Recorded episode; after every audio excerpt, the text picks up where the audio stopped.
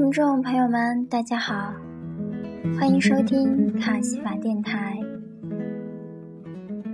你的侧身倾听，你的摇头叹息，这里总有一个故事是属于你的。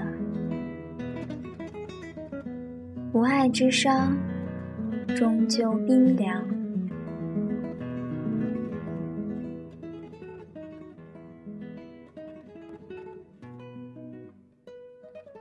叶圣陶说：“九如巷中张家的四个女儿，谁娶了她们都会幸福一辈子。张兆和是三小姐，张家最出色的女儿，熟读四书五经，英文流利，通音律，习昆曲，好丹青。她在中国公学读书时，走到哪里都会获得超高的回头率。”每天收十几封情书，有时高达几十封。张兆和并不上交，也不拆封，只将写情书的男生都编上号码，分别是青蛙一号、青蛙二号、青蛙三号。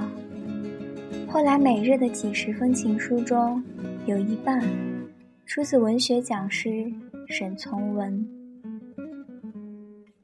当时的沈从文年近三十，在赫赫有名的中国公学里毫不起眼。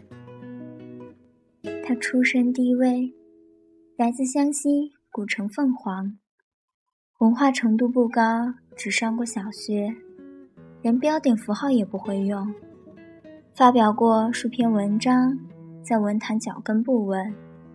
这样的沈老师，少言寡语，木讷阴郁。抛开他笔下瑰丽与清婉的文字不谈，沈从文与那个时期的落魄文人别无二致。不过因为对张兆和的追求，沈老师竟然在学校里人尽皆知，人人皆知他在追她，人人皆知他爱得发疯，人人皆知。他甚至可以为她去死。这个木讷的乡下男人，只能靠文字向心仪的少女示爱。可张兆和却不为所动，连他的二姐都取笑沈从文，说他就算排号，大概也只能排到青蛙十三号。沈从文为张兆和写了四年情书，一天都没有落下。部分文字后来收录在张兆和编辑的《从文家书》中。跨越几十年的时光，人们看到多情敏感的沈从文，在面对象征爱情女神的张兆和时，笔端流淌的绮丽的文字。可在时年十八岁的少女张兆和眼里，沈从文的情书连篇累牍。让他不胜其烦。昭和年纪尚小，找不到适当的办法拒绝老师的热恋。他以为沉默是最好的拒绝方式，所以对沈从文的求爱信概不回复。可沈从文却把这沉默当作动力，更加勤快地写着他的情书，期望用他唯一的才华打动他。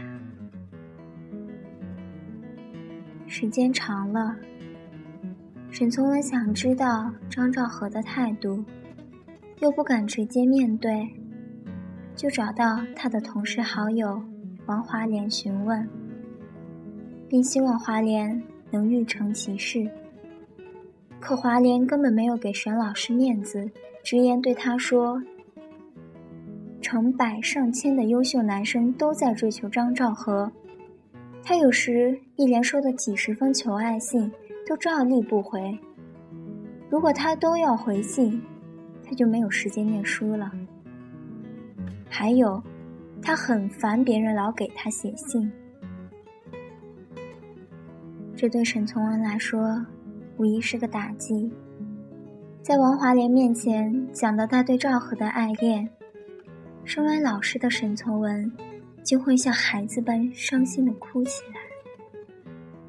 然而，这些行为非但没有打动张兆和，甚至连王华莲这位信使亦未产生恻隐之心。也许，在王华莲看来，沈从文这个动不动就哭鼻子的乡下人，实在没法和高雅大方的张兆和匹配。整整四年，沈从文的痴情把张兆和逼得无路可退，连校长胡适都介入其中。胡适把张兆和叫到办公室，告诉他，沈从文是个天才，是中国小说家中最有希望的，而且是个好人。张兆和干脆坚决地说。自己并不喜欢沈从文之后，胡适有点着急，大声对张兆和说：“你要知道，沈从文是在顽固的爱着你啊。”而张兆和也大声的对校长说：“我也是顽固的不爱他啊。”他顽固的爱，与他顽固的不爱，并无任何过错。只是，如果他得不到他的爱，就会猥亵，甚至死亡。胡适就凭借这一点苦口婆心的劝张兆和：“你只要给一点点爱，就能够拯救他的灵魂。更何况，他那么有才华，你为什么不肯做做善事呢？”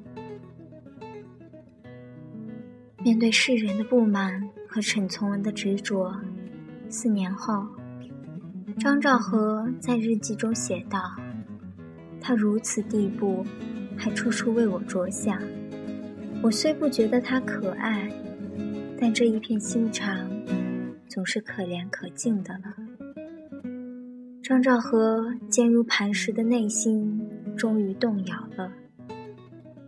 可是这爱情终究是不能给予的。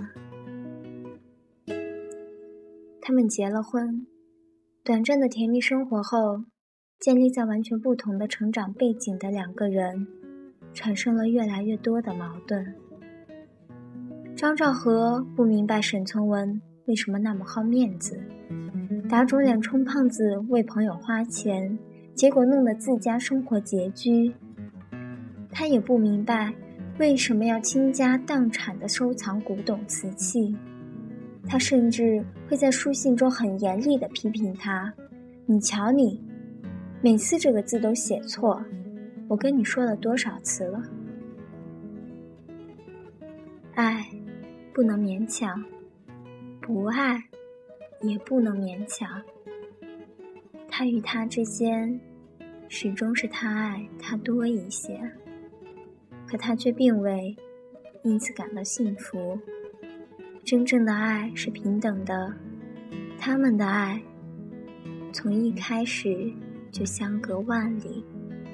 如果一个男人娶了你，却整天结满仇怨，觉得自己就算亲你的脚都是对你的十分的亵渎，即使你要背叛他和别的男人在一起，他也认了。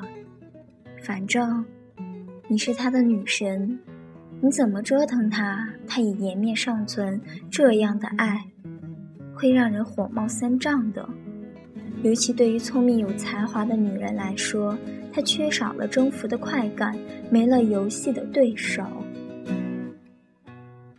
因为性格不合，沈从文和张兆和很少在一起。两人都在北京，却住两处。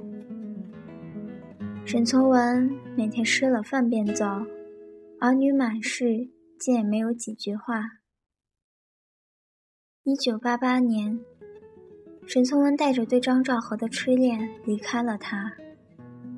张兆和思及往事，写道：“从文同我相处这一生，究竟是幸福还是不幸？